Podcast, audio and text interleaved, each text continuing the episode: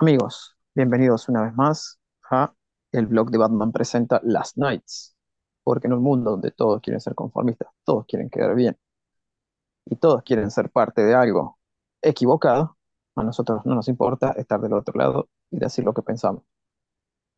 Hoy, eh, en una nueva entrega de el mejor podcast del mundo, no, del universo, del multiverso, podríamos decir, y creo que nos quedamos cortes. Estamos nuevamente eh, con Jorge, y en este caso su maestro de ceremonias, Ezequiel, porque nuestro jefe, Lichu, bueno, y eh, también nuestros otros compañeros, Mena, Dano, eh, Patricio, que vendría a ser como una especie de imp de la quinta dimensión, que a veces está y a veces no. Sí. Eh, eh, bueno, justo, justo coincide con la aparición de la, o con las filtraciones de, de las primeras filtraciones, ¿no? De la, de la lista de los. No es que de los visitantes. coincide. Justo no están Sí. con el Epstein Gate, podríamos decir. No usaron ese término tengan- todavía, así que lo vamos a usar nosotros. no decimos que tienen algo que ver, Pero pero tampoco decimos que no lo tenga. exactamente. Hola a Así que todos, bueno, desde un rincón de México. Bien. Espero que se encuentren mejor que uno. O sea, entiéndase, no en México y no en Argentina. Pero bueno. Pero eh, probablemente van a estar varios en LATAM, así que no sé si pues, pues, el, el pésame, el pésame a eh, todos. al menos que se estén tomando algo fresquito o calentito, depende de la hora en la que vayan a escuchar esto, ¿no? Y, y- y depende también de, de la distancia al Ecuador, porque por lo, por lo pronto acá en México está haciendo bastante frío en algunas zonas y debajo del Ecuador pues creo que está un poquito más caluroso, ¿no? ¿Sí? Eh, sí, sí, sí, sí. este, Estamos en un, en un verano de esos. Bueno, en, en las latitudes en las que estoy yo, el verano es muy poderoso y a esta hora, siendo las veintitrés treinta y nueve hay una humedad que pareciera viejas viendo Magic Mike, una cosa así. Este, Ok, ok. ok. En Perdón por la imagen, ¿no? Mejor comencemos a, a- a debatir de las últimas ac- actualizaciones de, de DC y, y demás. Que por cierto, no hicimos capítulo especial de fin de año 2023 porque no sé si compartas mi, la misma opinión, sí, pero qué bodrio de final de año. eh, que, o sea, no hubo nada Ni relevante McFast. nada que fuera este, a destacar. Sí, sí hubo un par de cositas, pequeños chispazos, quizá buenas ideas, pero pésimas ejecuciones en su gran mayoría. Bueno, Eh, la- no sé, las más o menos las tocamos, las manoseamos y las acariciamos en el último vivo, ¿no? Sí, sí, A las cosas que más o menos estaban ahí. Creo que, bueno, obviamente se habló más de lo que no gustó, que fue muchísimo más sí. que lo que sí. Pero bueno, algo, algo más o menos se, se pudo rescatar ahí, amén de hablar mal de lo otro, ¿no? Y pues bueno, comenzamos a hablar mal de, de, de eso precisamente. ¿Qué te ha parecido la conclusión de Mind Bomb de nuestro aclamado y favorito escritor Zdarsky? Lo seguimos desde las inferiores de Argentinos Juniors a, a Chip, siempre lo bancamos. Ah, Ay, Dios, Dios, Dios, Dios. Mind Dump deberían ponerle directamente este, a la- a- al escritor, ¿no? Sí, es, bueno, lo que, lo que esperábamos, humo, fanservice, exagerado, eh, necesario y enfermizo. sí, algún que otro, alguna que otra excusa para dibujar alguna escena de acción para Jiménez que trate de justificar eh, como que hay dos, en cada issue pareciera que, a pesar de que estamos hablando de creo que 20 sí, 20 páginas, siempre parece que le sobran páginas, ¿no? Sí. Este, porque es como que siempre hay como una página de más para, para una secuencia de acción que se podría resolver un poco antes. Este, pero bueno, supongo que es llenar espacio, lo cual no sé si habla muy bien del guion, pero en fin. eh, siempre dije que nunca tuve esperanzas en Starsky agarrando Batman, pero esto es todo, todavía mucho peor de lo que, de lo que podíamos avisorar. Eh, pero la verdad fue un arco que podría haber sido un one shot directamente, un solo, eh, o tal vez dos, ya tres se hizo medio largo. Eh, bueno, la idea esta de, de que aparentemente, y esto también lo tiró sobre la mesa Rich Johnston, ¿no? Quien nos hace creer que adivina las cosas y no que consigue información o issues in advance, ¿no? Este, que nos, o sea, se nos dio a entender en definitiva que los surenares multiversales van a salir al mundo real, van a estar corporizados, ¿no? Eh, Quizás eso signifique la aparición de la máquina clonadora, ¿no? Además de eso, no sé, eh, eh, eso me provoca demasiado ruido eh, porque sigo sin justificar la existencia de failsafe y muchísimo menos justificar cómo fue que se activó. Eh, y si ese era el objetivo como tal del subconsciente del mismísimo Bruce Wayne al momento de crear a Suranar y que Suranar creara, creara Failsafe para eventualmente borrar a Bruce Wayne, no, creo que se estaba vomitando sobre la misma historia de Batman Zdarsky. Y si mis sospechas están bien infundadas, que para este caso siempre son mal infundadas por por lo que, por lo malo que va a ser, yo no me sorprendería si eventualmente descubrimos que Surenar es la parte del Joker que puede vivir en Batman. Sí, seguramente se va a ir por alguna estupidez así. Esperemos que no. Porque bueno, ahora, eh, en definitiva, la gran revelación termina siendo que eh, esto es lo que se... Bueno, va- va- recordemos que ahora se viene Joker Year One y después se viene estos Dark Prisons ahí que está preso de Amanda Waller, Batman y no sé si el Joker también o algo así. Eh, pero en definitiva, eh, Bruce Wayne se despierta y, y lo tiene el Joker de compañero de celda. Así que podemos imaginar que Joker Year One va a ser Joker contándole una historia de su origen o, bueno, veremos si verdadera o falsa al supuesto. propio Bruce. Porque, a ver, Bruce ahí al final lo, ya se interpela al Joker diciéndole, bueno, vos sabías de mis, de mis maestros, eh, sabías de, todo esto. Entonces, ¿cuál es tu función acá? O sea, porque, a ver, eh, está, está tomando, o sea, a donde vamos es a que el Joker siempre supo mucho más de lo que era posible que sepa,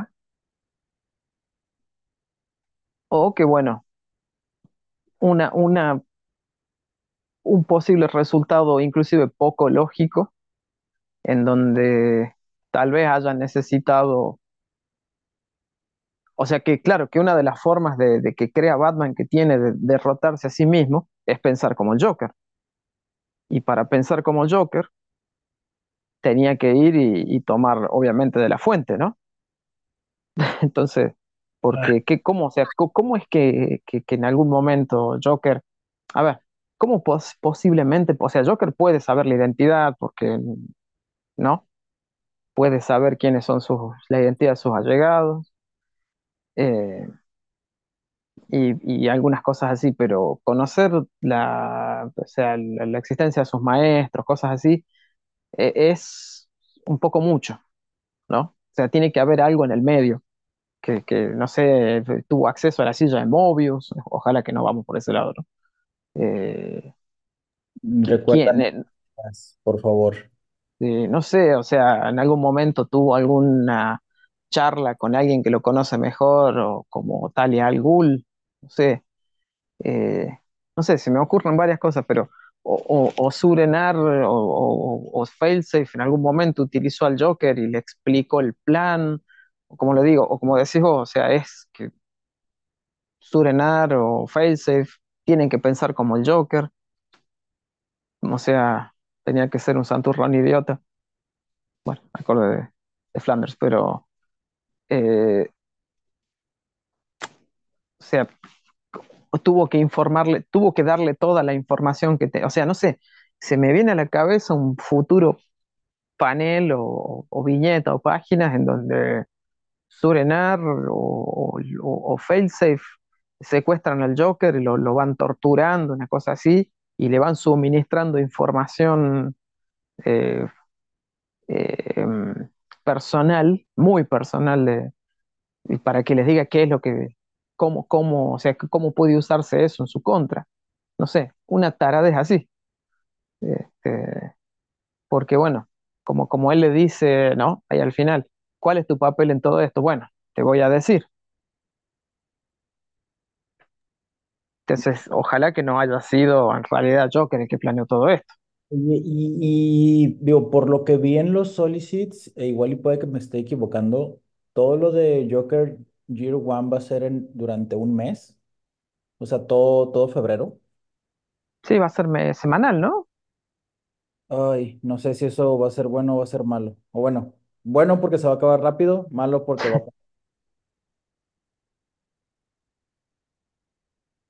Porque había otra, ¿cómo es? Este, otra cuestión ahí. Eh, eh, Joker, eh, a ver, perdón, estaba, estaba volviendo sobre las ideas. Eh,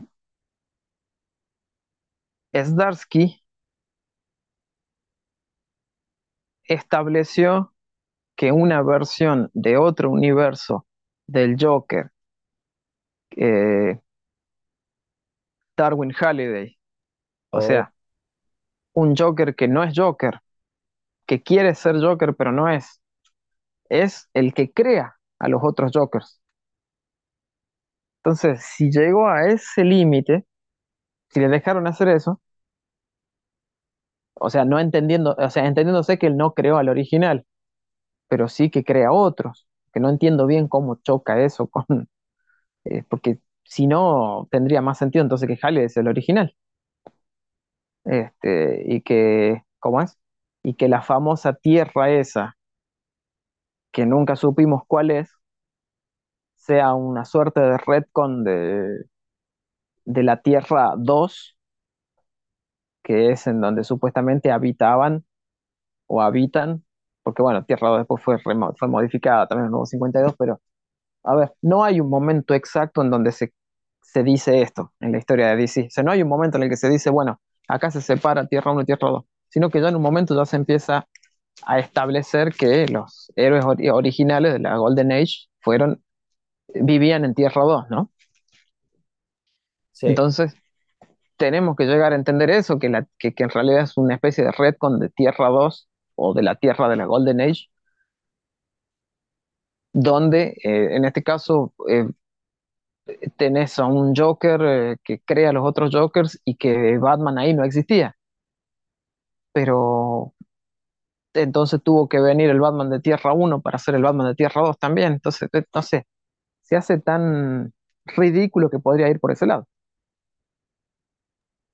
Y más ridículo se vuelve que, ah, que todas las versiones, ah, no, no sé si sea mi impresión o no, pero siento que este conflicto al final de la, de, de, de este último número, en donde las diferentes versiones de Surenar, pues están conflictuadas porque nada más el Surenar Prime, si así lo quieres, va a tomar el control de, de- de- del cuerpo de Failsafe Eh, no sé, pero eso me huele mucho a cuando veíamos al Batman Who Laughs controlar a los demás Batman. Mm. Eh, no sé, no sé, siento que es demasiado, o sea, es un refrito tras un refrito tras otro refrito. Y Sí, o tal vez que terminen después conspirando contra él, los otros, en algún momento, medio para dándose. Que Batman eh, Prime pues tome control de nuevo, no lo sé. y, quizá dándole un poquito de solemnidad a que, pues aquello que en algún momento era algo único y sagrado como la versión de Surenar de Batman, un concepto que que si bien no era el original, sí lo, lo supo adaptar y vender nuevamente Grant Morrison, que la verdad sigo diciendo que es uno de los conceptos más interesantes que pudieron plantear en los últimos, ¿qué, qué- qué fue? veinte años dentro de, de, de Batman, que por lo Sí, menos más, de solemnidad, de, de alguna manera el mismo, o sea, hay más versiones de Surenar que, que son las buenas, por así decirlo, no esta versión sádica que poco o nada tiene que ver. Y es más, que incluso preferiría que fuese la versión original de Surenar. sí, no, pero ya que destruye esas ya es mucho. Sí, sí, Este, sí, no, no, después que vamos a la Batpadia, que aparezca Atlano, todo eso, no, no, ya está. No, no le demos ideas tampoco. sí, no, no, Yo, no. yo lo que, lo que digo es que en definitiva, otra cosa. O sea, Mind Bomb ya no sé cómo va a seguir haciendo. A eso ya no sé si es también para aplaudirle la, la- la capacidad para estar hurgando siempre en lo, en lo clásico y en lo obvio, ya para utilizar paneles. Eh, eh, a ver, en Mind Bomb el Joker aparece vestido como el Joker de Dark Knight Returns. Tiene, en un momento está sentado en el trono igual que en, en The Killing Joke, ¿no? Sí. Y después Batman, eh, eh, o mejor dicho, Surenar, le rompe la, le quiebra la espalda como Bane. Entonces, eh, alguien agarra leyendo esto y dice, qué genio, qué bárbaro, qué loco. No, mira, está haciendo estos homenajes. Digo, otra vez, otra vez, y tan fáciles. No, pro- probablemente sí eh, hay, un- hay un público que sí se, sí se está emocionando, pero porque muy probablemente ni siquiera tiene fresco todo lo otro, ¿eh? Probablemente sea un, un, un punto de acceso barato para quienes quieran aprender un poco más de, de Batman, pero ah, no sé, siento que, siento que es prácticamente crear una nueva generación de niños rata. O sea, hace no mucho, en la final de, en el final de City of Bane, o sea, vimos a Batman hacerle quebrar a Bane. Y después vimos a Bane quebrar a Thomas. Entonces, eh, ¿hasta cuándo lo mismo, gente?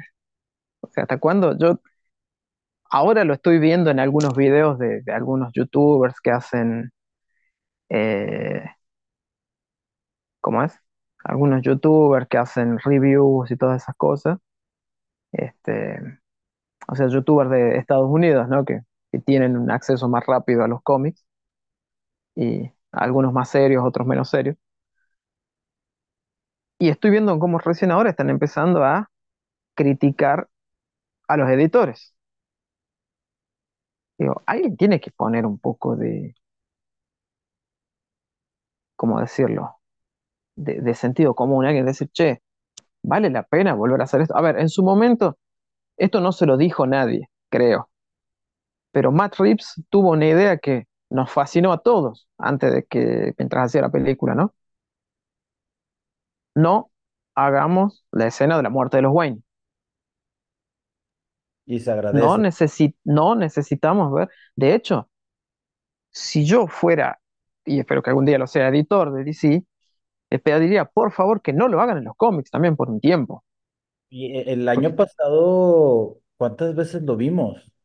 sí, no sé, y ahora, a ver, ahora se viene en breve esta historia de, de Russell, era el guionista, no puedo acordar el nombre ahora. Este, que, el bueno, y, y el, el equipo creativo con, con Michael Alred, que estaban haciendo este Superman Space Age, ¿cómo se llama?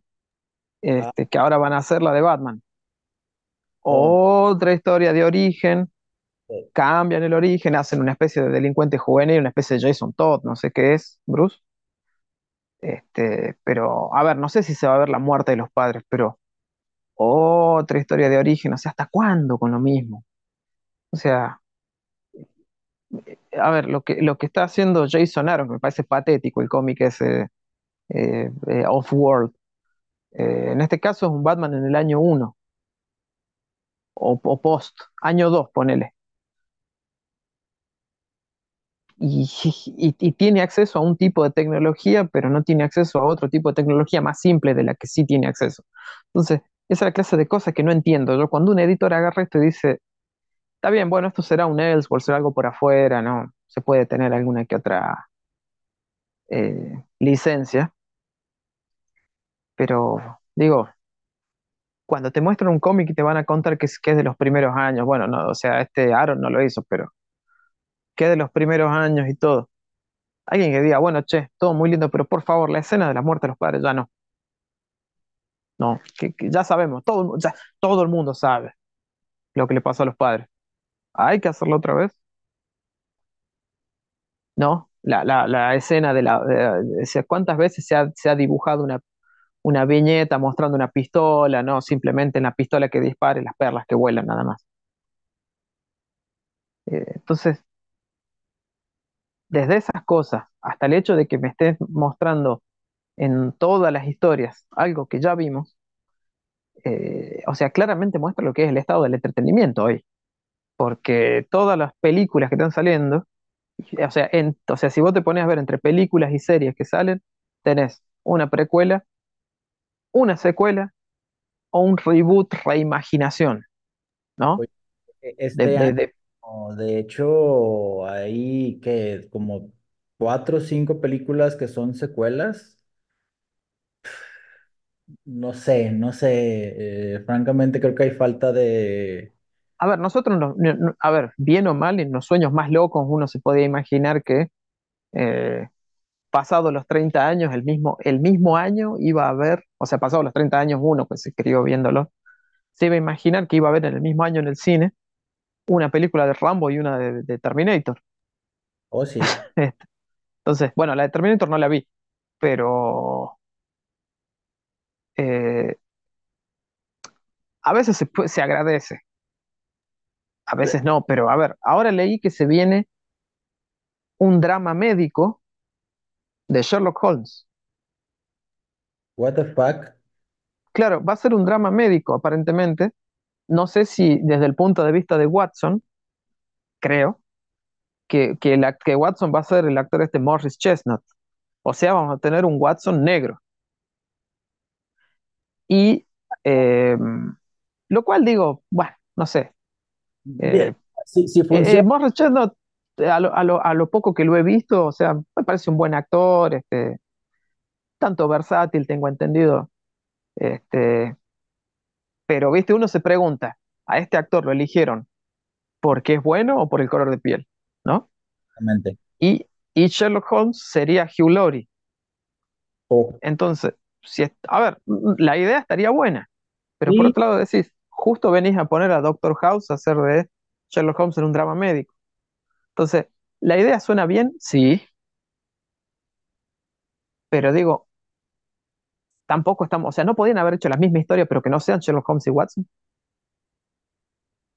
Pueden, pero siempre hay que estar utilizando una y otra vez personajes que ya vimos mil veces, inventando secuelas, haciendo reboots y bueno, desgraciadamente los cómics no escapan a eso, más allá de que encima de que tenés una, una generación de creadores nuevos que no han leído muchos cómics y se nota, si es que lo han hecho, que directamente toman la inspiración de las películas, ¿no?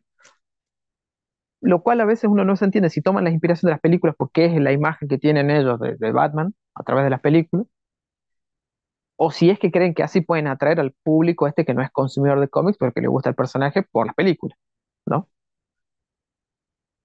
Pero termina siendo todo tan vago que después te terminas teniendo que fumar una, una cosa como Mindom, como Gotham War, como todo eso, que es un festival de, refritos que te llevan al próximo festival de refritos.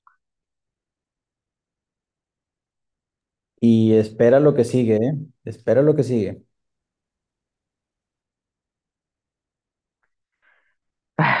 No quiero. Y todo esto antes del reboot de DC, que nadie lo quiere decir, pero ahí está en puerta.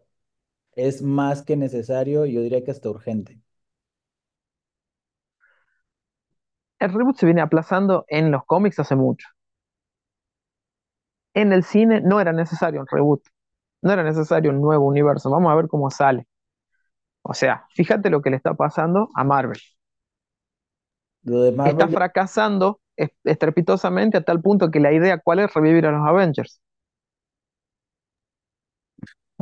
Y la idea que están planeando ahora, ok, se está yendo toda la mierda, ¿qué hagamos? Bueno, revivamos a los Avengers, vengan todos nuevos, vuelve Iron Man, vuelven todos, y, va- y no van a decir que no le damos a la gente lo que quiere, pero no sabemos si la gente quiere eso, ya se, si ya se cansó, si ya se llenó, si ya se movió a otra cosa, ¿no?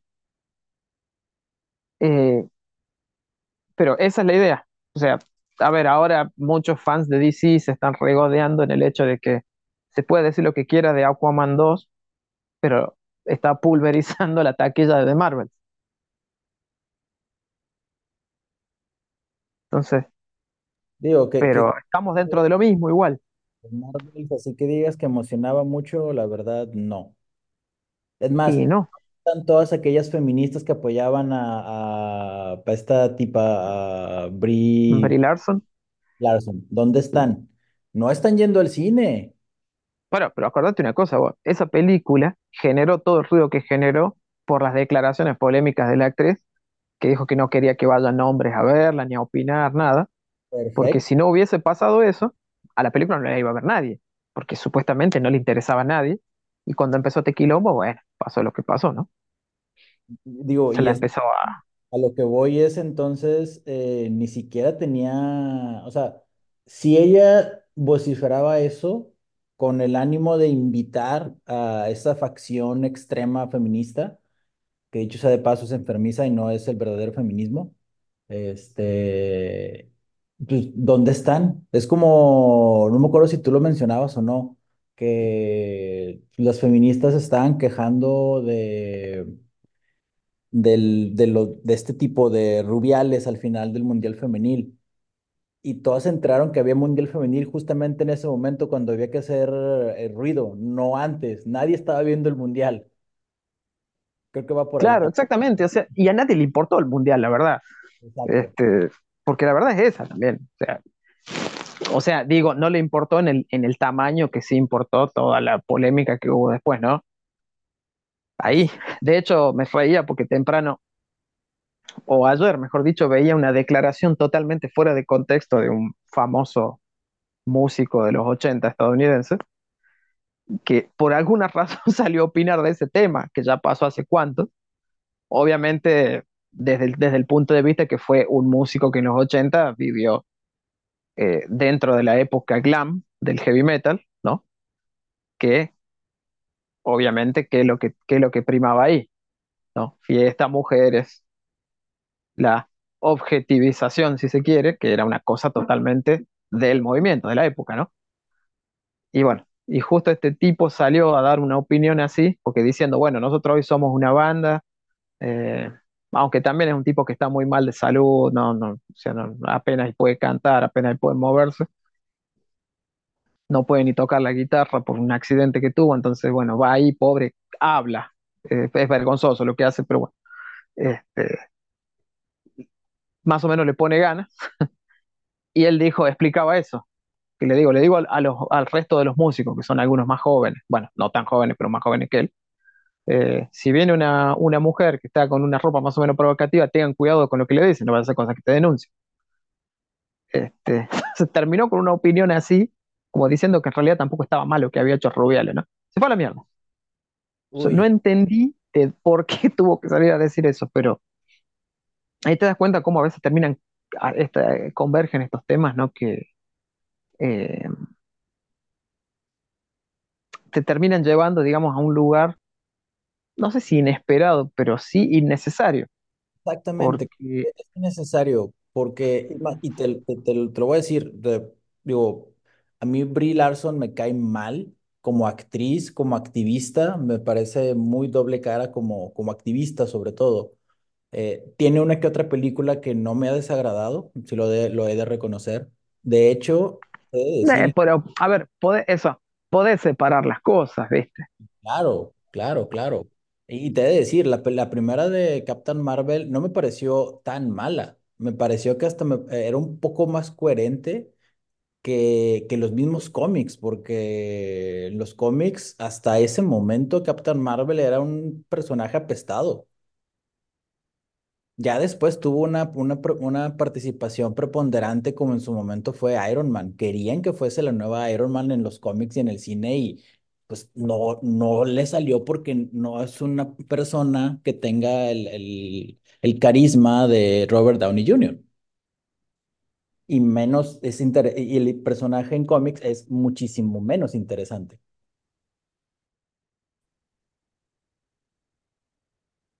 Claro, pero esa cosa de querer cambiar por cambiar, porque también eso fue, es- eh, ha sido como una, una de los, de los caballitos de batalla de, de, ¿cómo es? De, de, de la corporación Disney, ¿no? La cosa de darse la palma, la auto, auto palmadita en el hombro de, miren lo que estamos haciendo, ¿no? Miren cómo cambiamos un género, cómo cambiamos una etnia, cómo cambiamos un gusto sexual, cómo, porque somos re buenos, re tolerantes, ¿no? No porque queremos hacer plata. Ah, entonces, también esa cosa, ¿viste? O sea, necesitabas crear una versión femenina de ese Iron Man que fue tan exitoso y no, pero lo vamos a hacer porque, ¿por qué no? Ok, perfecto, pero no le salió. Por algún momento parecía que sí, pero no le salió. Tal vez esa película de Mar la tenía que haber hecho antes, en el momento en el que el personaje estaba en boga, ¿no? Sí, Este, hoy es como que lo hicieron porque lo tenían que hacer nomás, pero, pero por eso digo, termina llevando a esos lugares en donde A ver, fue un año terrible para los cómics en cuanto a ventas. Obviamente que se vendieron, no es que se dejaron de vender, pero porque hemos visto esto, un rejunte de malas ideas, de refritos y la destrucción constante de los personajes más icónicos, este, esta cosa de juguemos al iconoclasta, ¿no? Si el personaje es famoso por ser heroico, por ser eh, eh, frío y por ser, este, no sé, violento, bueno, hagámoslo un poco menos violento, que sea más sensible y que tenga miedo de algo de, ¿viste? ¿Por qué? Y porque sí, vamos a hacerlo, ¿no?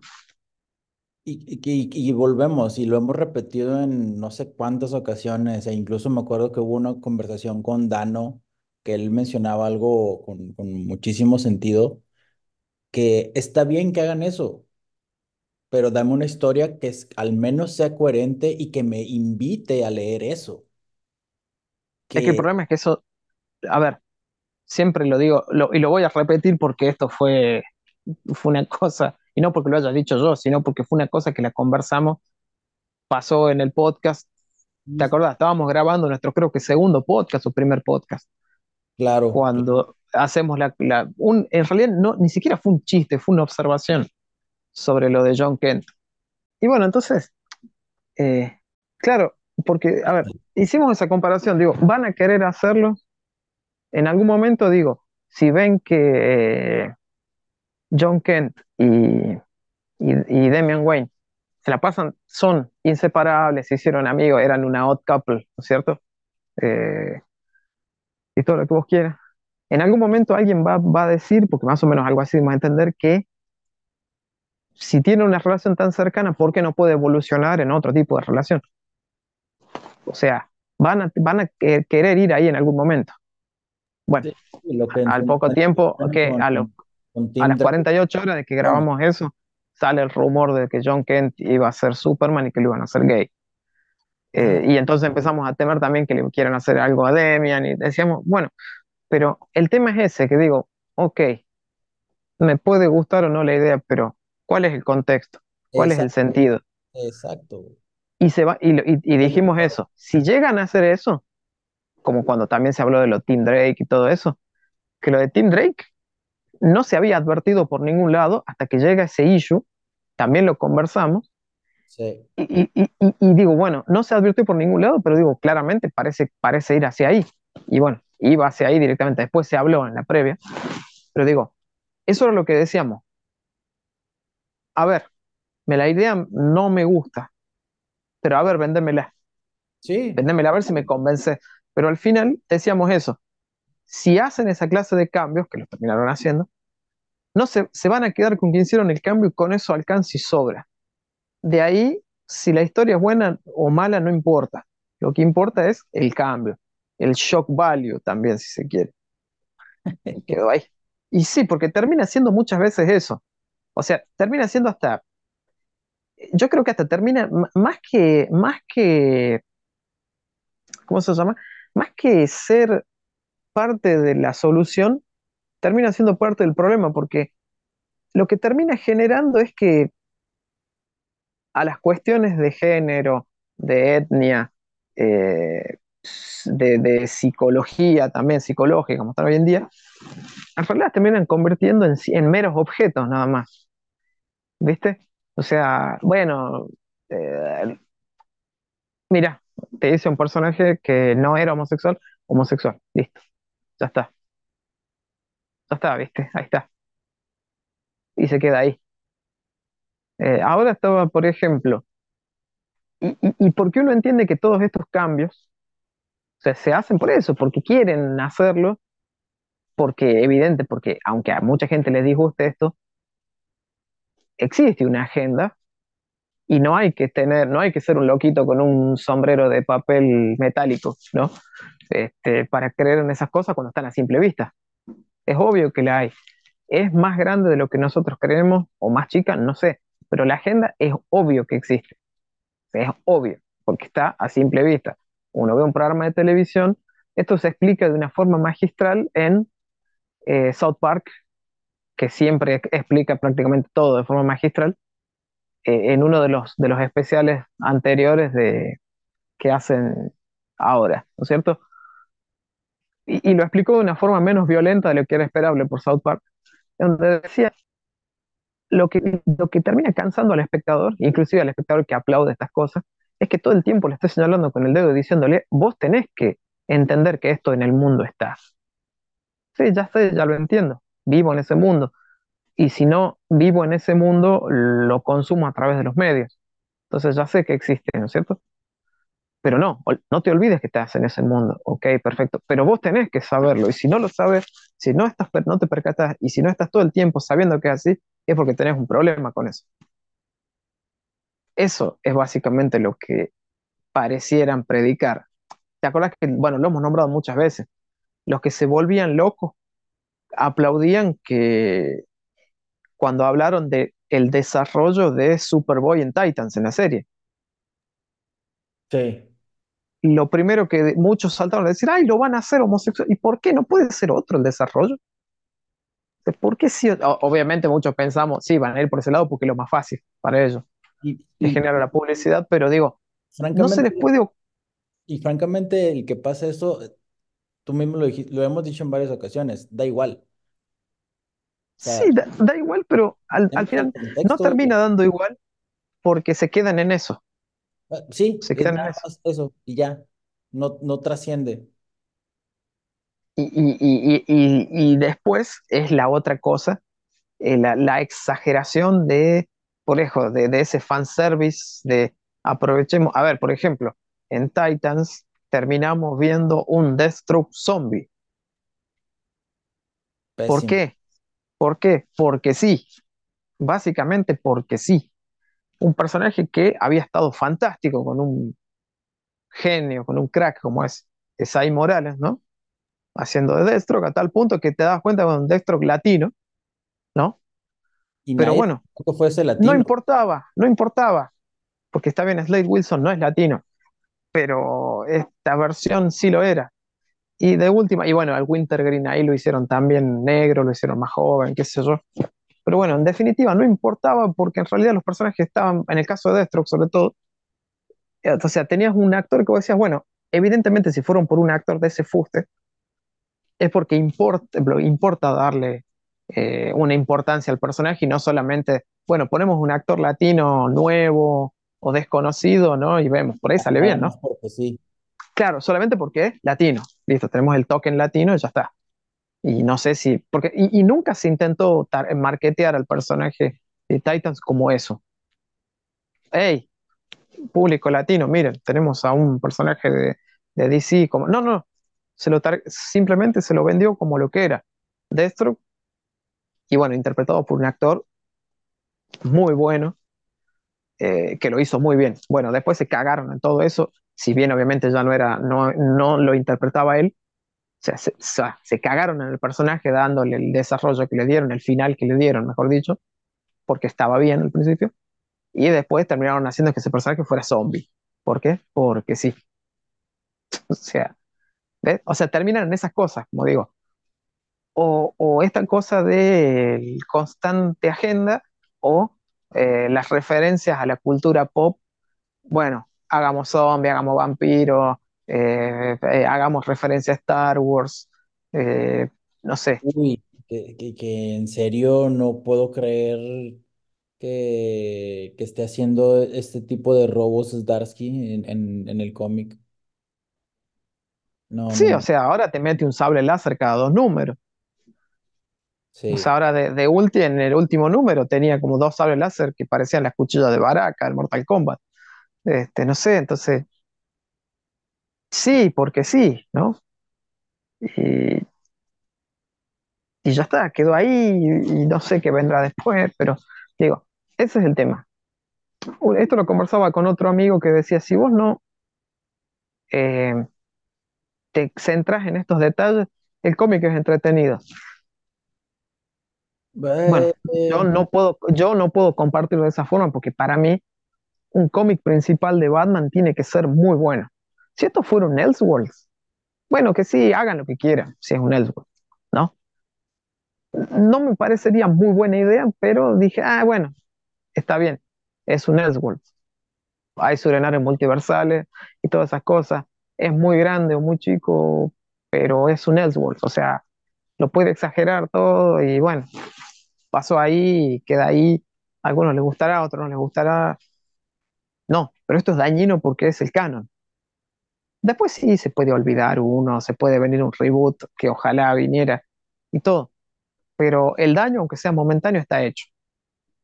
A pesar de que, bueno, ahora salió también en Bleeding Cool por una lista de 150 tiendas que supuestamente hicieron eh, un relevamiento de los cómics que vendía la tienda y no generalmente como se saben utilizar las ventas de los, de los distribuidores, qué sé yo, y salió que entre los 10 cómics más vendidos eran, la mayoría eran, los, eran números de Batman de Zarsky, había dos de Spider-Man y estaba el Batman Night Terrors y no me acuerdo qué otro. O sea, entre los 10 eran 8 cómics de Batman, 7 de Zarsky. De, ah, de número, y, en- y entre esos números ni siquiera eran los números, todos eran los, los números, digamos, el prim- principio o el Y, final. y- y recuerda que, que, digo, y esto pasa con- también con las películas, no el porque sea lo más supuestamente vendido, y digo supuestamente porque siempre hay mucho, muchas variables y asegúnes en medio, eh, no quiere decir que sea bueno. Eh, voy a, No, voy a llevarlo al cine. eh, exacto. O, o- o mira, o sin ir más lejos, al streaming. Este, por ejemplo, hay- muchos sacan pecho, o sea, lo- los defensores ultranza de Zack Snyder, Rebel Moon, la película número una en la semana en, en Netflix. Y sí, era, era de esperarse eso, ¿no? Ahora, sí, ¿eso quiere decir que la película es buena? No. ¿Quiere decir que la película es mala? Tampoco. O sea, quiere decir que la película es más vista porque era una película que fue muy promocionada, que Zack Snyder es un tipo que es conocido, entonces, entre sus haters, los que, sus, sus, sus lovers y los que están en el medio que saben que existe porque alguna película de él vieron en el último tiempo porque estuvo de moda, era obvio que la película iba a tener mucha repercusión, ¿o no? Claro, claro, pero ah, Entonces, lo mismo pasa con, con todas estas cosas. A ver, eh, eh, también en el mundo del cómic, como hay mucha colección en lo que es issue, muchos compran para coleccionar, entonces pasan estas cosas. A ver, tampoco estamos diciendo que vende por malo, vende porque es Batman, principalmente. sí, sí, sí, sí. O sea, y bueno, Y ojo, eh, está, por una parte está bueno que se siga vendiendo el cómic, pero por otra parte no está bueno que se sigan apoyando esta clase de historias. Sí, Pero qué sé yo, no se puede tener todo, supongo. Pero Batman en este caso vende porque es Batman. Porque imagínate, uno de los más vendidos en este caso era Night Terrors. No era uno de los cómics más promocionados de Batman. O sea, es, fue eh, una historia de dos partes que empezó muy bien y después fue cualquier cosa. Porque los diálogos de ese cómic eran insoportables. Este, y, estamos hablando de Joshua Williamson, que es uno que lo bancamos o lo bancábamos hasta hace poco. Y dicho sea de Eh, paso, eh, fue una de las, o sea, incluyó, creo que dos veces, una de las escenas más repetidas de todo el año en todos los cómics de Batman, que fue justamente la muerte de los padres de Bruce. exactamente, digo, eh, eh, ¿cuántas veces? ¿Cuántas veces? ¿No? No me acuerdo si también la llegaron a hacer en Deadly Duo, no, creo que no. La verdad que me olvidé ya. Que sí fue uno de los cómics buenos del año que no los nombramos. Ahí, ahí me, ahí me, se me pasó. Ahí hubo otro cómic que disfruté de Batman, sin ser la, porque había algún par de cosas que ya se vieron, pero inclusive el final de la historia ya se había visto en continuidad, algo similar. Eh, pero digo, ¿cuántas veces lo mismo, lo mismo, lo mismo, lo mismo, lo mismo? Eh, y eh, encima que tenemos una sobrepoblación, siempre lo decimos, de cómics de Batman, hacen siempre lo mismo. Y, justa, ¿Y por qué hay una sobrepoblación de cómics de Batman? Porque Batman vende. O sea, eso está. ¿Por qué Batman, es bueno o malo, vende? O sea, ¿por qué estas historias de Zdarsky, que cada vez veo que tiene más detractores que fans? Por lo menos lo que yo veo en redes, ¿no? Eh, intentando tomar. Pero sigue vendiendo porque es Batman. Y por eso es que viven autorizando cómics y cómics, cómics de Batman, porque vende. No sé si todos los cómics estos de Batman, no sé si City of Madness, o si eh, eh, Off-World, eh, le va tan bien como le va a- le ha ido a algún otro con un poco más de nombre. Eh, o, aunque estamos hablando de autores que más o menos están en boga, ¿no? No sé si vende tan bien como vendió Ponele, aunque no nos guste todo lo que es White Knight. Pero Sí. evidentemente dicen, bueno, sí, lo aprobamos porque es Batman y seguramente de entrada el número uno lo van a comprar, ¿viste? Lo van a comprar, porque el número uno es el número uno, lo van a comprar. Después veremos si, si sirve o no, pero bueno, es Batman, es un nuevo número uno, se va a comprar. Ah, de en un par de años veremos otro Batman número uno. Seguramente, lo cual es extraño que no se haya que no, no, no haya sucedido ya, porque bueno, supuestamente iba a pasar después del 100, ¿no? Ya lo dijimos varias veces, pero del 100 acá tendríamos que estar ya en teoría en el volumen 4 que podía haber empezado con el innombrable siendo Batman, ¿no? Este, Ay, pero bueno, por lo menos eso no pasó. sí, por lo menos eso no pasó. Y hablando, y hablando de eh, dentro de unos años, ¿no? Para saltar a otro tema. Eh, obviamente uno de, los de los temas que ha estado en, en estos días ha sido, ¿no? El tema de eh, la llegada al dominio público de, del Mickey Mouse original, ¿no? Del, del legendario Steamboat Willie. Sí. Y también, bueno, esto hace, eh, ha hecho, bueno, algunos se han confundido pensando que también ya le tocaba, pero le faltan unos 10 años más o menos.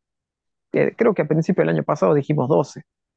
Este, así que bueno, bueno, cerramos en 10, ¿no? Como si estuviésemos negociando el precio de la historia. Cerramos en 10. Eh, en 10 años, el Batman original y un año antes el Superman original pasan a ser de dominio público. Ouch. ¿Qué podría pasar, no?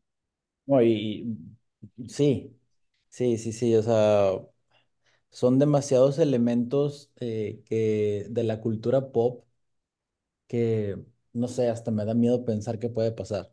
O sea, si ya vimos lo que sucedió en nada más en que cuatro días de lo que va del año, que ya hicieron película de terror y, y videojuego de terror de, de, de ese primer Mickey. Claro, la, la tenían, la tenían guardada ahí esperando que, ¿no? Sí, Esperando que, que llegue la fecha. Bueno, no planearon mal en este caso, ¿no? Porque imagínate que si vos, vos supieras que en 2025 eh, llega al dominio público Batman, ponele, bueno, puedes largar en 2023 a hacer tu propio cómic, tu propio corto, tu propia película independiente o no sé, videojuego, lo que sea. Tenés un par de años para desarrollarlo y llegar justo en esa pared, aprovechar el calor del momento, ¿no? claro. Que, que fue claramente lo que pasó acá. Sí, porque estamos hablando que, o sea, viene una, vienen unos próximos años bastante interesantes. 2025 se libera la propiedad de Popeye. 2027 eh, tenemos que también se liberan eh, las propiedades de Drácula, Frankenstein de- y de, alguno que otro personaje de terror dentro de, de ¿cómo se llama? De- del cine clásico. El Mm. Pato Donald en el 30, el Pato Lucas o Daffy Duck, como se suele conocer eh, en algunas partes de Latinoamérica, en el 2033. En el 34 tenemos a Superman, en el 35 Batman, 36 tienes a Robin y creo que sí, entre 36 y 37 el Joker. O sea, no sabemos qué va a pasar. No me gustaría pensarlo ahorita porque si no tendría problemas para dormir. Sí, verdaderamente sí, porque, a ver, van a poder hacer esos fanfiction y publicarlos a full.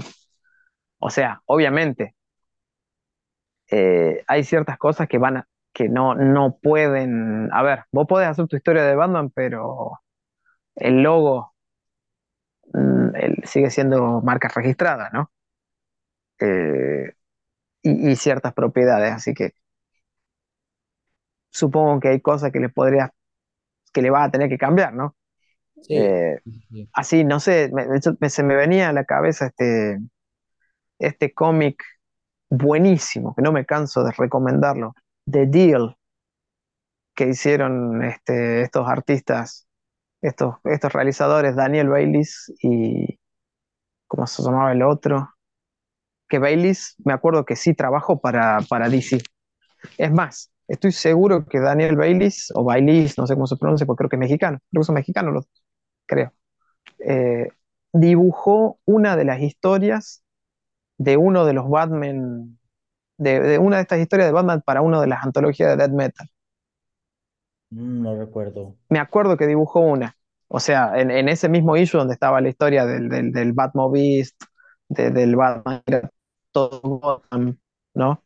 Eh, y de, de, de, de todo eso. En, en esa antología que no puedo acordar ahora, estoy seguro que Baileys dibujó ahí. Eh, y Gerardo, Gerardo, Gerardo creo que era el otro, no puedo acordar, tratando de hacer memoria. Que bueno, ellos tienen ese sello Moonhead Press, donde bueno, publican sus propias historias. Y han hecho estas historias extraoficiales de Batman. La de Superman es fantástica. No puedo acordar el nombre ahora.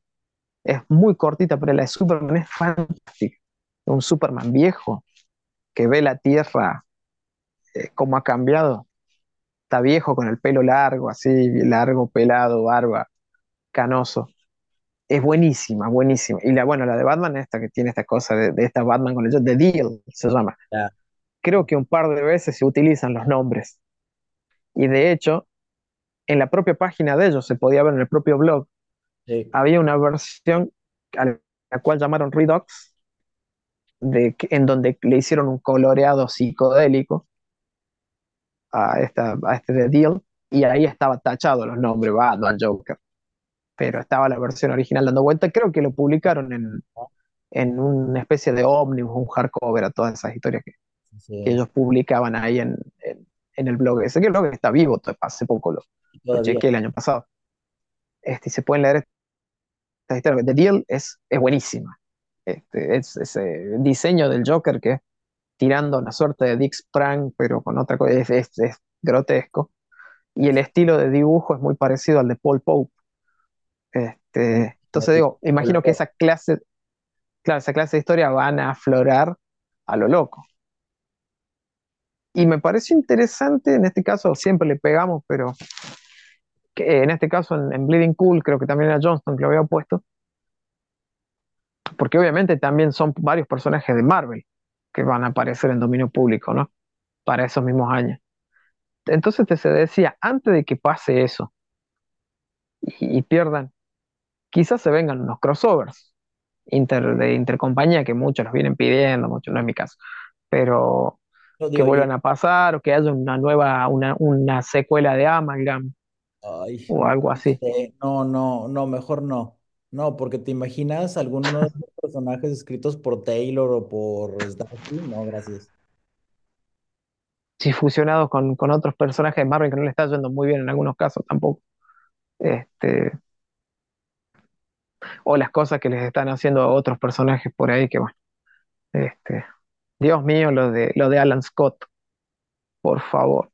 Sí, y híjole, eh, es, es también, sigue siendo parte de, ese comentario que he repetido en, en algunos de, de los capítulos. Eh, ok, va. ¿Por qué cada año siempre tratan de nada más utilizar esos personajes que sabemos que, que son parte de la comunidad LGBT y no les dan el lugar en- dentro de, de- de- del mundo normal de DC? ¿Por qué nada más los utilizan para vender durante el mes de, ¿qué es? ¿El mes de junio? Sí, junio. Creo que sí. Y en el caso de Alan Scott es un personaje que si bien cuando se, se- cuando salió del closet, pues, en, en, en cómic al menos, pues fue como un meh, ok, está bien, no pasa nada, no es el Green Lantern principal, pero es un personaje de alguna manera querido. Y tiene historias muy buenas después de, de, de que salió de, de- del closet. De hecho, en lo, eh, ¿cuándo fue el, ulti- el especial de Green Lantern? Hace uno o dos años. No recuerdo, no recuerdo cuándo fue, pero el especial Creo de que Green Lantern por el, dos. el aniversario eh, Sí. tenía historias muy buenas, y y la de Alan Scott incluido. Eh, pero el que ahorita intenten justificar tantas cosas con un discurso tan ah, forzado, no sé, no sé, no sé, no sé, no sé qué es lo que están pensando. A ver, sin ir más lejos, eh, recordemos que, porque también, ojo, una cosa que muchas veces no se dan cuenta es cómo terminan lastimando a los personajes para el hacia afuera. Porque, a ver, los terminas convirtiendo en un chiste, digan lo que digan. sí, Este, no debería ser así, pero va a ser así, ¿no? Es como digo siempre, un ejemplo que se pone siempre. A ver, vos, si vos sabés que hay un barrio que es bastante jodido, ¿no? Es bastante peligroso. Y vos podés ir por ese barrio a las 2 de la mañana haciendo malabares con tu billetera y tu teléfono, porque sos dueño de hacerlo, ¿no es cierto? Pero sí, ¿qué es muy probable que pase? Que te los roben, porque vos sabés que ese barrio es complicado y porque sabés que inclusive ponen barrios no complicados o en lugares no complicados, a cierta hora es posible que te pueda pasar eso, ¿no? Porque hay menos gente y puede andar pululando. Entonces, como te digo, vos sos dueño, pero el que seas dueño o que no tenía que pasar tal cosa, ¿no? Como te digo, vos sos dueño de andar haciendo eso, porque son tus cosas. No tendría nadie por qué hacerte algo, pero el mundo no funciona así, sí, claro. este, ¿no? Entonces, como digo, termina hiriendo, porque yo me acuerdo que eh, le tuve que explicar a muchos por qué se decía que Linterna Verde era gay en aquel momento de los nuevos 52, porque, les, bueno, existe un cómic alternativo que es otra Linterna Verde, no es el mismo que conoces vos, les decía, que lo hicieron homosexual. Eran Tierra 2, ¿no es cierto? En Sí, Earth 2 en el cómic. sí, sí, sí. Y después tengo entendido que como, eh, ¿cómo se llama? Sh- Night- no, Shade, ¿cómo se llama el hijo de Alan? Eh, Nightshade. Nightshade, ¿eh, ¿no? Él, es- él era, era gay y desaparece el personaje, ¿no? sí, por De muchos alguna, claro. Entonces, yo había leído, o por lo menos en el comentario de un conocedor, que lo terminan haciendo gay a Alan Scott como para de alguna forma compensar el hecho de que le habían obliterado su hijo. Entonces, te das cuenta del recurso ridículo que estaban usando, si es que es cierto, pues no sé si era así. Y Pero nuevamente, después de repente, claro, después de repente aparece Nightshade y están los dos hijos y ahora padre e hijo son homosexuales. sí, Este, o sea, cosa que, bueno, como digo, no tendría que ser un problema, no es un problema, pero termina siendo un recurso bastante vago, porque tenías un personaje que sí lo era y bueno, y que, y bueno, tuviste que cambiar otro, porque de hecho, antes de que exista esto, que no lo supiste usar. no, porque, a ver, hay una pista sobre esto en Death Metal. En Death Metal hay una charla entre Alan Scott y creo que fue Jon Stewart, o es, el- o, o es, o es en la Liga de la Justicia de Scott Snyder, que, que ya no me acuerdo, pero que hay una charla entre, entre Alan Scott y Jon Stewart.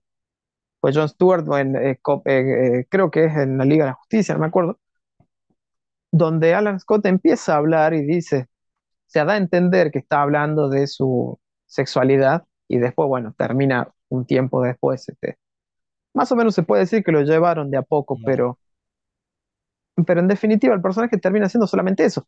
A ver, se comenta este cómic eh, de Green Lantern, esta miniserie que, que salió a ella, hay un par de videos dando vuelta, bueno, Ethan Van Sciver se hizo una panzada con ese, con ese issue, donde, eh, bueno, se ve a Alan Scott, eh, que, bueno, esto ofendió a muchos, aunque tenga sentido, Alan Scott es un consumidor de eh, prostitutos.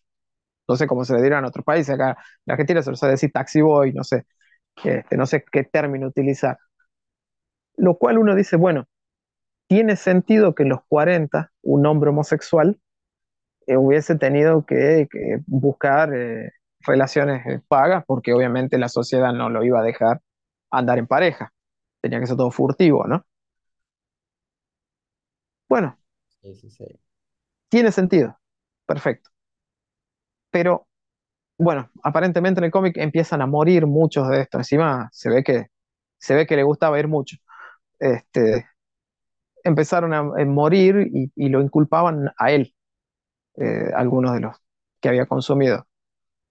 Eh, y entonces él tiene una charla, una charla con, esto, esto es lo verdaderamente ridículo, Con el, con el espectro, porque él cree, y lo, y lo cual no me, no me parece, la, la idea en definitiva no me parece mala, tiene sentido, que dice, Alan Scott piensa que Dios lo está castigando. ¿no? Definitivamente no me parece una mala forma de verlo, ¿no? Que sienta que es como un castigo de...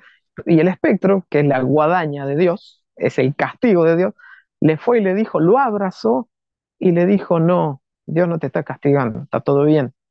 Además vos a esos hombres los amaste y como les diste amor, está mal lo que vos hiciste. O sea, ¿qué carajo? Eso no es el espectro, el espectro hasta creo que era homofóbico. Este, entonces, ¿por qué? ¿Entendés? O sea, ahí está el problema. Porque si vos decís, ok, un hombre homosexual en los 40 era muy normal, no digo que no pase hoy, pero claro, eh, tenían que ser las relaciones más furtivas. Se entiende, tiene sentido que, que tiene que pueda haber pasado eso, ¿no? Ahora, el hecho de que vos traigas un personaje como el espectro a, a- a validar, a decirte, no, mira, yo hablé con Dios, está todo bien, vos seguí en la tuya. O sea, esas son las ideas estúpidas que hacen que se vendan menos cómics. porque viene gente que no les gustan los personajes, que no entienden, inclusive, va- bueno, Van Skyver se hizo una panzada, porque para empezar, Van Skyver trabajó mucho con Green Lantern, ¿no? Y. Van Skyver dice que cuando el autor del cómic, este, eh, Tim Sheridan, eh, se sacó una foto con un anillo de linterna verde que no era el anillo de Alan Scott. Eso creo que lo ofendió mucho más a, a Van Skyver. Claro, no, el anillo de Alan Scott es bastante... Porque recordemos que, lo- que el- los poderes de Alan Scott no tienen el mismo origen Sí. que los, ¿no? Son poderes mágicos. Este, y, y el anillo te tiene otro diseño, bueno, en fin. O sea, eh, eh, y ese es el problema, es lo que se dice constantemente. ¿Por qué a los cómics les va como les va? Primero porque viene gente que no les gusta los cómics o que no ha leído, que no les importa, eh, que creen que es escribir cualquier historia más o menos. A ver, si es un personaje detective, es que, bueno, cualquier tipo de historia de, de detective, pero con capas. ¿no? Si es un personaje, no sé, psicópata, bueno, cualquier historia psicópata, pero con un disfraz. Bueno, en fin. eh, eso me lleva, digo, no vamos a ahondar ahorita, eh, pero el comentario de, ah, se me fue el, el nombre de este eh, director, Ridley Scott. ¿sí? Sí, sí, sí fue, el- sí fue el quien dijo que le parecían aburridas todas las películas de superhéroes. Sí, sí, Sí, algo, algo así dijo, no me acuerdo si eso era pero, lo... pero igual mencionó algo que también me parecía bastante lógico. O sea, él, él y otros cineastas han, han trabajado con héroes que no precisamente llevan capa, que no precisamente llevan este spandex. Y las historias de alguna manera son eh, más complejas. Tiene un sentido, pero bueno, o sea, le- le- Sí, eso también lo llegó a decir en su momento, algo similar dijo Mel Gibson, Sí, ¿no? Cuando hizo esta película Hacksaw Ridge, ¿no? Que, al- que le había dicho que las, las películas de superhéroes sí eran como una, no, eran todas iguales, qué sé yo, que le- eran mejor las películas con héroes más realistas, qué. Bueno, al poco tiempo se, se, se llegó a decir que, que Warner lo quería y, y que lo estaba intentando convencer de que se encargue de Suicide Squad y que aparentemente lo llegó a, a conversar, ¿no? O sea, no, no es que dijo no, aparentemente llegó ahí, pero bueno, no sé qué, qué pasó. Debo haber algún tipo de conversación. Pero digo, ahí está el tema. Y otra cosa que, que es algo que se le ve mucho a la industria. Viene gente y quiere convertir a los personajes, darle la idiosincrasia propia. Y los personajes son de todos. No, no, no, no le tenés que dar. O sea, podés hacer algún que otro detalle simpático sobre gustos y qué sé yo, no sé, que en el fondo de la Baticueva haya un póster de una película que le gusta al autor, ¿no? O de una banda musical, no sé, cosas así. Este, qué sé yo. Lo hace Dano y hay un póster del Bolívar en el fondo, ¿viste? Ahí está Gustavo Quintero, no sé. Ponele, qué sé yo, puede pasar, es una tontera, pero ya cuando lo querés convertir en, en vos, no, ya no da. Y eso hace que pasen las cosas, o sea, que- y que dejen, que sigan dejando que hagan estas cosas, es lo que pasa, lo que hace que pase que después no se vendan los cómics, y porque justamente quienes más gastan en esto es gente que hace mucho que está en esto, Sí. o sea, son los fans que eran chicos y ahora son grandes, ¿no? Que pasaron de agarrar la plata que le daban los padres a usar la plata del laburo y gastarla en eso. Pero a otros lo siguen metiendo los padres también, ok, perfecto, no importa. Pero Y, y obviamente la mayoría de esos fans tienen un pensamiento más conservador, que no tiene que ser conservador en lo político, sino en conservar en lo que ya es el cómic. Y no quieren esos cambios, y esos cambios hacen que los fans, esos se vayan,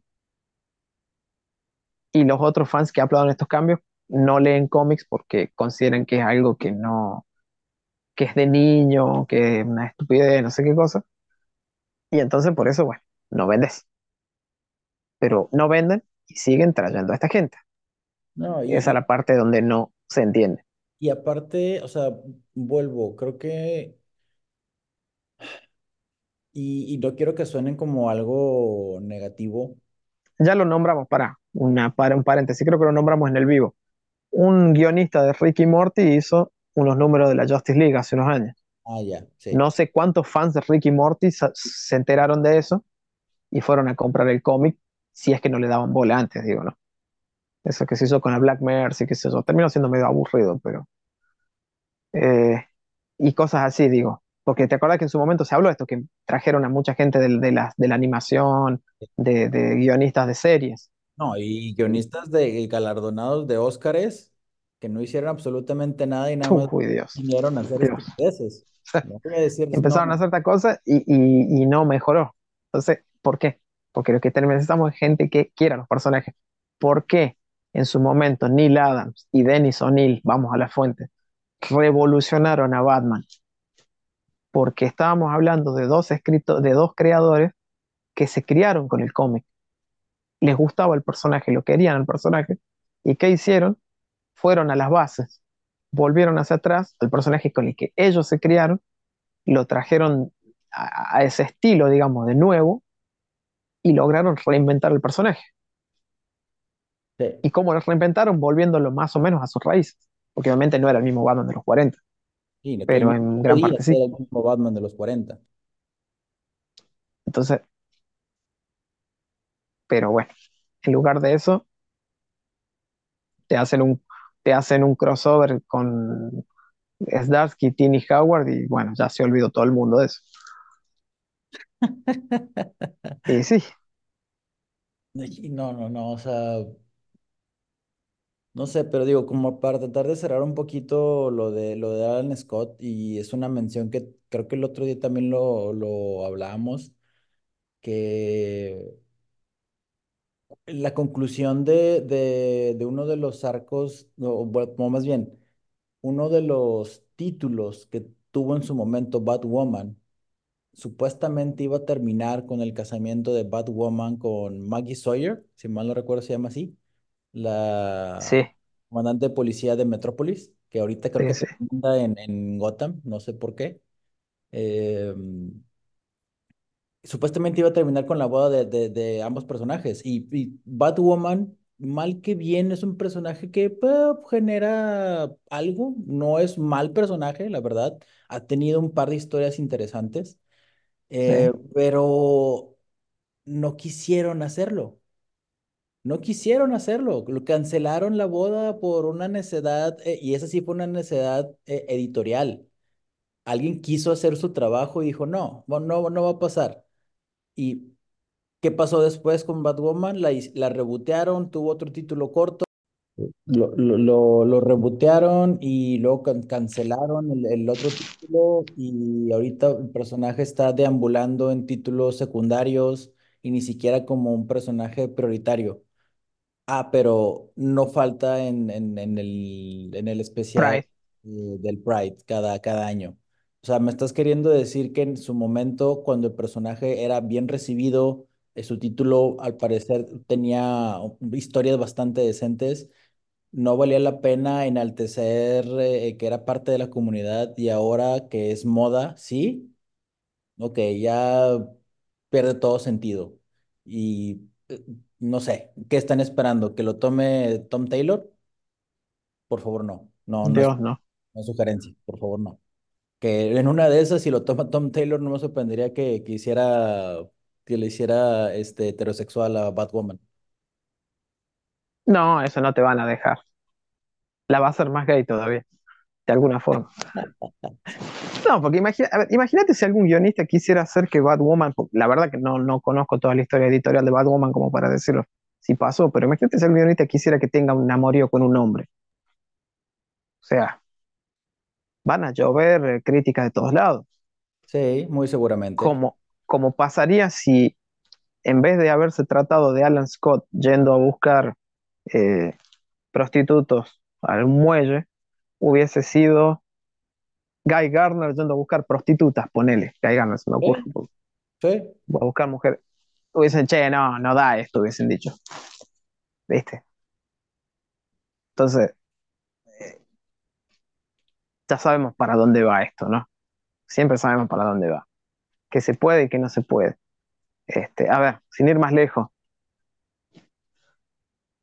después uno dice, está bien, está mal, es necesario, es necesario, mayormente es innecesario, pero ahora no se habla porque estamos hablando de un personaje que es secundario o terciario, pero ahora Tom King lo hizo gay a Black Spider. Ah, sí, O sí. sea, en, en las páginas de- del cómic de Pingüino, cómic que la verdad que me- a mí me gusta hasta acá, pero que, que personalmente me gusta cómo está extrayendo mucho personaje así, de antaño. ¿no? Estuvo muy buena la aparición de Force of July. Este, bueno, la aparición de Black Spider, de hecho, estuvo buena. Eh, en definitiva, eh, termina siendo, o sea, Black Spider de repente estaba trabajando para los hijos del pingüino,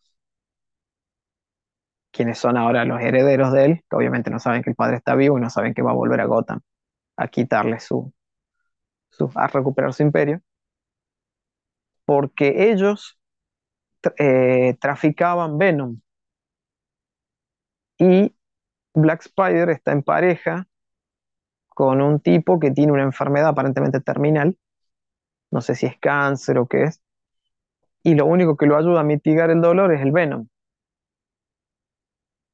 Él le compraba a los, a los hermanos, estos, a los, a los, a los hermanos Cobblepot, pero después empezó directamente a intercambiar el servicio, ¿no? Él, como es un asesino a sueldo, este, empezaba, bueno, porque en, teoría, en realidad, la historia de Black Spider habla de un ex drogadicto que estando en un, eh, asaltando una tienda termina matando a su propio padre. Este, y por eso él se convierte después en un luchador contra las drogas, en un vigilante que empieza a cazar dealers estas cosas. Y esto termina obviamente en un enfrentamiento con Batman. Así es la historia porque él, bueno, él quería, eh, como que, bueno, pensaba que, Batman iba a probar sus métodos, ¿no? Y esto termina después en una disputa entre los dos. Entonces, ojo, aquí, si ese hubiese sido la, el preámbulo de, de cierto personaje que no voy a mencionar que luego se coló a Nueva York, tal vez hubiese sí. sido un poquito más intrigante. Tal vez. No me lo dejaré ahí. Bueno, acá pasa más o menos eso, ¿no? Entonces, eh, pero, pero claro, uno dice, está bien. O sea, la, la, la historia eh, tiene ese sentido, este vigilante convertido en, en villano o, o- o vigilante a sueldo, o asesino a sueldo, empieza a trabajar porque, bueno, le estaba subiendo los precios también los, los traficantes para eh, ayudar con un tratamiento paliativo para su pareja por una enfermedad terminal.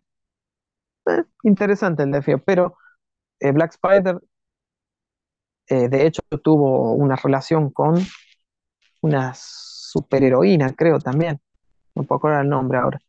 Y esto creo, creo es, es pre-crisis, si mal no recuerdo. Entonces, o sea, era un personaje que nunca fue gay, a eso me refiero, ¿no? Sí, Y ahora es. Claro, no impacta mucho porque estamos hablando de Black Spider, ¿no? No de Bronze Tiger, por ejemplo, por tirar un personaje así, sí, algo, alguien un poquito más conocido claro, más, más, más importante. Y que ha tenido Pero, participación relativamente reciente. entonces, pero, digo, ¿era necesario otra vez cambiar otro personaje? En definitiva, no va a girar mucho. O sea, lo que sí tiene de bueno es que supongo que la historia no va a girar mucho en torno a que es homosexual, sino a la razón por la cual hace lo que hace. Pero siempre muestran, eh, también tienen una, una cosa exagerada de mostrar siempre las relaciones homosexuales como exageradamente románticas. La- las muestran siempre, ¿viste? Como que son total, es como que, por eso digo, a veces pareciera que lo que están diciendo es que el, heterosexual siempre no la pasa tan bien, ¿viste? Parece que van para ese lado siempre, entonces eso es molesto muchas veces, porque hay una exageración de mostrar todo como que es exageradamente romántico. Este, inclusive eh, el hecho este de que hay un trabajo por una cuestión, bueno, de vida, de vida, en realidad. Pero está claro, como repito, como es un cómic que seguramente lo está consumiendo un público más específico y, y estamos hablando de un personaje no muy, a pesar de que está hecho por un guionista de, que, de los más importantes del último tiempo, te guste o no te guste, es así, no se le ha dado mucha bola, extrañamente. Pero bueno, otra vez volvieron a cambiar un personaje. Sí, sí, sí, sí. Ah, y, y seguramente no va a ser, digo, como mencionas, no va a ser estandarte de la comunidad porque pues a nadie le importa. Ah. Exactamente. casualmente. ¿Y por qué sí les importa a los demás? Nada más porque es, porque es moda, nada más porque tiene ahora sí que la gran cantidad de seguidores como los tiene Tim Drake. Oh, qué hipócrita. Pero bueno, Bueno, por algo duro lo que duro el cómic también. sí, sí, sí, Este, bueno, un poquito de cine, ¿no? Para ir terminando.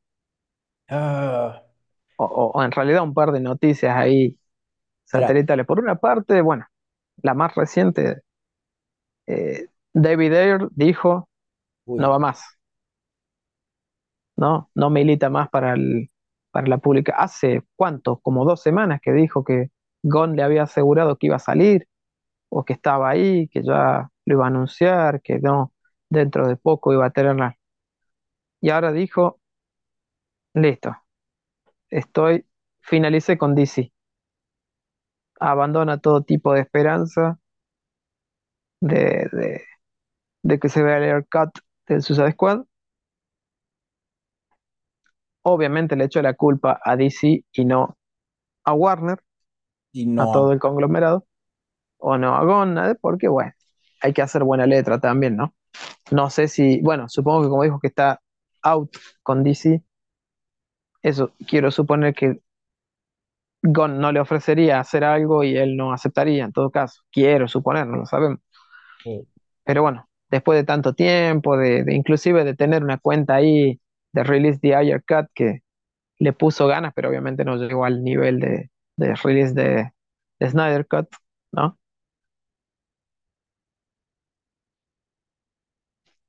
Pero bueno, y avan- se abandonaron las esperanzas, pero ¿quién te dice? Capaz que se reflota en algún momento. mira, También había pasado en su momento también con el Snyderverse, que si bien no, no, no, no fue de la misma forma, pero también es como que ya habíamos quedado que bueno, ya está, era hora de no, soltar y bueno, y, y, y aparte, creo que, o sea, yo sigo diciendo, agradezco que haya pasado el Snyder Cut y que bueno, o sea, creo que necesitábamos algo de eso. Este, y más porque fue durante la pandemia, que creo que eso fue motivo de, de muchos para mantenernos con vida. Eh, claro, pero siento que el- al momento de que confirmaron que iba a salir el Snyder Cut, fue el momento en que todo el mundo teníamos que haber aceptado que esto no iba más. Y creo que eh, Warner pues aprendió de esa lección, porque si destapas esa cloaca, Digo, es, era- es más sencillo poder cancelar un, un título o un proyecto tipo Suicide Squad porque, pues, bueno, es moda, aceptémoslo. Que, que una Liga de la Justicia que tiene un poquito más de, de, de renombre. Este, pero no sé, debería generar más, sí, y, pero creo, creo que, o sea, más bien era ya, ya no hacer ruido de algo que ya sabían que no iban a, a poder capitalizar aún más.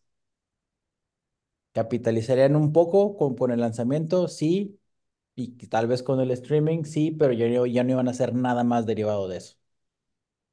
claro, eso también está esa cuestión, ¿no? De, de esta idiotez muchas veces del público de no querer acompañar una película de superhéroes, porque no se está pasando con otras, porque los personajes no los van a ver más. Bueno, las últimas películas del universo DC sufrieron exactamente de eso, ¿no? Sí, y dicho sea de paso, aún no, aún no veo a Aquaman 2, así que voy a tener No, que... todavía no. Bueno, tenemos que hacer el, el podcast de eso también, así que Sí, sí, sí, sí. yo Eh, personalmente me gustó más de lo que pensé que me iba a gustar, sobre todo después de haber escuchado algunas cosas. A mí la película está bastante bien, es mucho más de lo que dicen que es, a mi gusto, eh, con algunas cosas ahí como para reprochar, pero está muy bien para mí. ok, ok, No es y... la primera, obviamente, pero está. Sí, sí, sí. Oye, y continuando también con cosas de cine, este, digo, cine slash farándula en general. Slash Quilombo, Sí. Em, las supuestas filtraciones, porque digo, sí, se habla de filtraciones y algunos son muchos supuestos, ¿no? sí, que de alguna manera, eh, y digo, ya si muchos de los, o las dos personas que escuchen esto, eh, eh, seguramente ya se habrán Ya lo volcado saben, redes. sí, Eh, independiente, no vamos a mencionar ningún chiste malo que, te- que haga referencia a Stephen Hawking, ya hay demasiados ahí. sí, la verdad que sí. No, em, no vamos, no vamos a poner en ese sentido palos en la rueda. Sí, no, no, no, no, pero lo que nos atañe es que curiosamente parecen varias personas ligadas al universo DC, eh, algunos actuales, algunos no. Em, yo estoy esperando que algo pase o que exista algún hate generalizado, aún más generalizado hacia James Gunn y posiblemente hacia Lady Gaga. eh, y no sé Y qué lo principalmente, No sé qué es lo que van a hacer. Este, digo, la verdad bueno, no bueno, creo que vayan a, que, que vayan a, a hacerles algo, que, que, que comience algún tipo de proceso. Y digo, si aguantaron a Ezra Miller, que no puedan aguantar un desliz de alguna fiesta de Lady Gaga. Pasa que, a ver, en teoría, a ver, a donde queremos llegar nosotros, obviamente, es que en esa supuesta filtración hay una lista donde se ven varios actores que están relacionados a DC y el propio James Gunn. Que creo que si teníamos que jugarnos todo por alguien, algún, alguno que podía aparecer en esa lista, íbamos a decir James Gunn. De hecho, Sí. me sorprende que no esté Jared Leto, pero creo que, creo que una de las cosas que más me sorprende hasta acá. Eh, No, pero pero Jared Leto tiene otras cosas peores. Desde, desde el hecho de que ya es prácticamente líder de un culto, ya es otra cosa. Bueno, Ezra no había andado por ahí también. Bueno, pues sí, de hecho. Pero digo, a ver, en una lista que se había filtrado, que daba vueltas por ahí, que después no sé si se, será como que estarán los nombres que se fueron revelando, figuraban Ben Affleck, figuraba George Clooney, eh, por lo cual el hate que recibió Flash ahora sí tiene sentido, pero no, no. Y figuraba, bueno, eh, Gunn, y bueno, está Lady Gaga, que ese es, en este caso, el personaje que a mí más me eh, llama la atención, no que esté, sino el hecho de lo que mm, se me ocurre, que no es una locura pensar que si es nombrada ya oficialmente en- por algún medio, una cosa así, este, porque la lista esa que se nombra, una lista que estaba dando vueltas ahí por Twitter, pero no sé si la había difundido algún medio, eh, entre comillas, serio. A ver, yo personalmente escuché hace mucho, pero como dije, yo siempre digo lo mismo. Hay que ser boludo para creer que las conspiraciones no existen, pero también hay que ser boludo para pensar que todo es una conspiración, ¿no? Exacto. Pero, claro, porque hace mucho que yo vengo escuchando así distintas, o leyendo así suelto por ahí, de que Lady Gaga ha sido muy asidua a esas fiestas eh, del jet set, eh, donde hay mucho político, mucho, bueno, eh, famoso, que es famoso, digamos, donde están relacionadas a esas fiestas a, el- a la pedofilia, ¿no? Tú ya lo escuché hace mucho, antes de, de que, de que fuera, de que fuera preso Jeffrey Epstein y obviamente de que muriera. Entonces, a ver, también otra cosa. En la lista se supone que es la gente que visitó la isla, ¿no? Sí. No quiere decir que toda persona que está en esa lista haya incurrido en algo ilegal ahí adentro, ¿no? Quiero suponer. Eh, Mismo decía Mena, pero bueno, mejor yo no digo nada. sí, no, bueno, él tiene su propia isla ahí por lado de Buenas Peras. Así que, bueno, después se, se verá, se verá después cuando, cuando vaya a ese juicio, ¿no? Lástima que se- pasa que esos juicios se hacen siempre en el sudeste asiático y hay menas locales. Todos los jueces son amigos de él. Este, pero, pero digo, hace rato que yo vengo escuchando esto, como que era una supuesta, no sé, repito, son cosas que uno escucha, lee ahí, que no sé si es para creerlas. De hecho, que esté en la lista no sé, no significaría que haya estado participando en las cosas terribles que se dice que pasaban ahí, ¿no? Pero no me sorprendería que apareciera algún grupito queriendo boicotear Joker, Joker Folie à Deux. Por eso digo, es la, a ver, no diría preocupación porque no es la palabra, pero ahí es donde me llama la atención, ¿no? Que si se llegara a revelar, o sea, si, si esa lista que nosotros vimos apareciera o oficializada, digamos, en algún medio, entre comillas, más serio, o apareciera otra, o una más completa, no sé qué, y estuviera Lady Gaga, y bueno, yo me prepararía por las dudas para ver un intento de boicot, ¿no? Que dicho sea de paso, Joker 1 sufrió un intento, de- o varios intentos de boicot que salieron mal, pero ojo también con eso, ¿no? No, O que quieran ya empezar a eh, con- bueno, si bien hay muchos que ya lo están haciendo, a decir, bueno, si está Gunn, eh, no hay que apoyar al DCU. Que, que pues bueno, ¿cuál sería la diferencia? Por eso digo, es que habría más gente en todo caso, pero ya hay gente que lo está haciendo, así que medio que en este caso sí está listo, eh, Gunn y compañía. No, no, no sé, no sé, o sea, es demasiado turbio todo eso. em, y por menos que eso, eh, Disney despidió a Gon y luego lo contrató. Y qué casual que luego cuando tienen a un actor que aparentemente tiene todos los elementos para decir que, que no fue responsable de, de una supuesta eh, violencia de género, y, pero que al final de cuentas sí lo terminaron enjuiciando y parece que sí, lo despidieron a las, a las primeras. No sé, o sea, como que hay demasiada doble moral en todo este tema. Eh, ¿qué va a pasar? No tenemos ni la más remota idea. pero No, eso sí, se mezcla con varias cosas, ¿eh? O sea, si Gon, con- si Gon tiene problemas con esto, si es que los llega a tener, que la verdad yo no creo que los vaya a tener, si llegase a tener problemas, recordemos que lo que mencionamos hace rato, dos mil treinta treinta y cuatro treinta y cinco treinta y seis treinta y siete se liberan la, la propiedad intelectual de, de Superman, Batman, Robin, Catwoman, eh, eh, Joker. Y tiene que, para ese momento, ya haber, ya haber comenzado la segunda, si no es que el tercer capítulo de lo que planea hacer. O sea, el tipo tiene demasiado, demasiado estrés encima.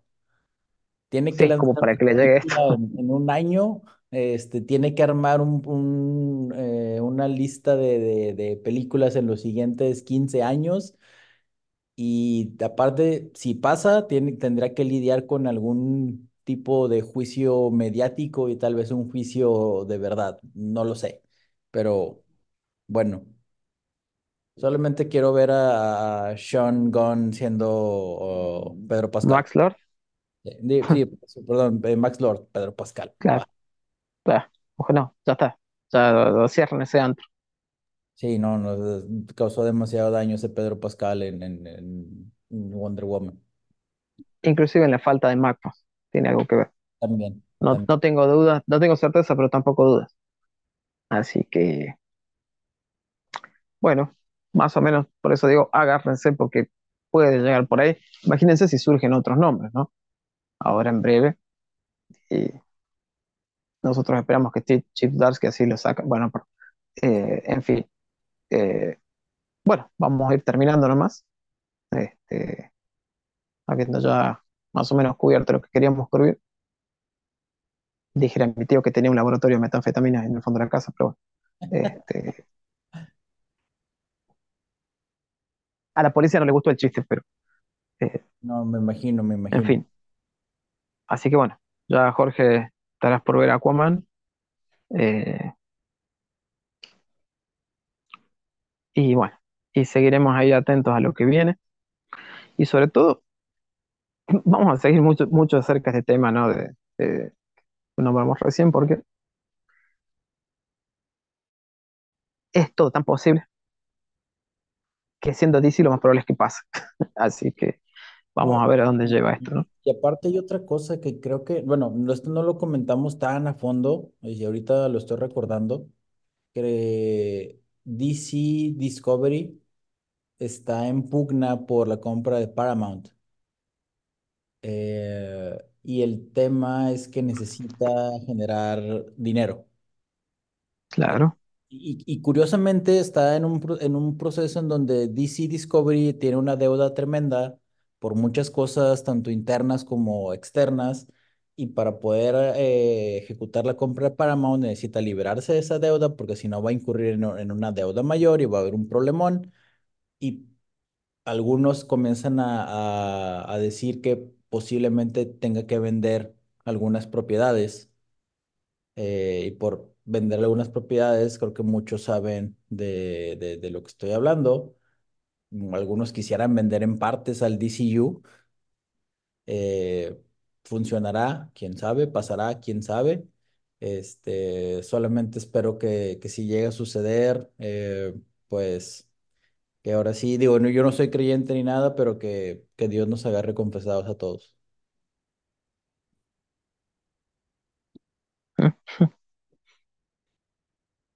En fin, bueno, llegamos hasta acá, edición 1583 al cuadrado. La verdad no tengo idea ni, en qué estábamos. Y no, yo tampoco. Este, así que, bueno, solamente así inauguramos el 2024. Eh, también, bueno, con, con contenido en, en nuestro YouTube, ¿no? Ahí. Y también en TikTok, que pueden ver los, los muros Nanda Parbat de Jorge. Eh, ya hubo videos luego del Evangelio de los Miagani antes de ayer. Este, así que bueno, ya saben, pueden visitarnos en el blog de Batman, donde alguna review aparece, sobre todo para pegarles Darsky. Eh, pueden visitar en el Facebook, el blog de Batman, Instagram, el blog de Batman, TikTok, X. Bueno, debe ser la primera vez que digo X y no Twitter. Este, O porque luego salen otro tipo de páginas, pero bueno. exactamente. Si lo más seguro es que quienes nos busquen, cuando pongan X, en la historia les tira otra cosa, así que, y cada uno sabe. Este, cuando venga el espectro, veremos si lo justifica o no. Eh, Ah, sí. habrá que ver, ¿no? Eh, bueno, también está la posibilidad de que nos donen un, un cafecito o un coffee, si quieren, ahí para que sigamos manteniendo la crioprisión en la cual tenemos a Patricio. Sí, Este, Antes de que mi ley los embargue también ustedes exactamente. Sí, sí, ya, sí. Tenemos que vender la crioprisión. Se, va a hacer un golpe muy duro. Em, y bueno, ya saben, este, los vamos a esperar acá la, eh, por este, la próxima Bati ocasión, por este mismo Bati Podcast. Eh, y bueno, y pasar por las eh, redes y por bueno en YouTube ahí que pueden ver este, también inclusive los podcasts que se han ido subiendo, no los, los anteriores. Este, y también tienen ahí muchos fragmentos de, de muchos podcasts, de, de algunas de las peores, digo, de las mejores opiniones que tenemos. Y algún que otro material ahí. Así que complementario o suplementario, cada uno sabrá. Así que bueno, de acá de parte de Jorge y mía y bueno, de los del resto de los muchachos que no estuvieron disponibles y ya explicamos por qué o algo así. Les Eh, queremos desear saludos, feliz año, ¿no? Feliz 2024. Y bueno, yo me despido, Jorge. un saludo desde un rincón inhóspito de México llamado Monterrey. Y allá los argentinos generalmente nos viene la parte donde Don Ramón cantaba Monterrey, Monterrey, ahí para engañar a- al señor Barriga. Sí, sí, sí. Eh, Que, que, que recordemos, hace poco cuando fue el partido de, de Boca en, en, en Brasil, fue una comitiva de Monterrey a alentar a Boca y los conocieron como los regios argentinos. No, no, no, no, no. O sea, lo peor de lo peor de esta humanidad. A esos fueron los que los asaltaron. Sí, exactamente. Y qué bueno que los asaltaron. No me importa que me critiquen por esto. Karma. La guadaña de Dios. Exactamente, eh, del espectro haciendo de las suyas como debía de ser. Era el verdadero, no el de Team Sheridan. Así que bueno, bate saludos a todos los que estén ahí. Y bueno, acompáñanos la próxima. Así que bueno, saludos. ¿Sale? Y chao.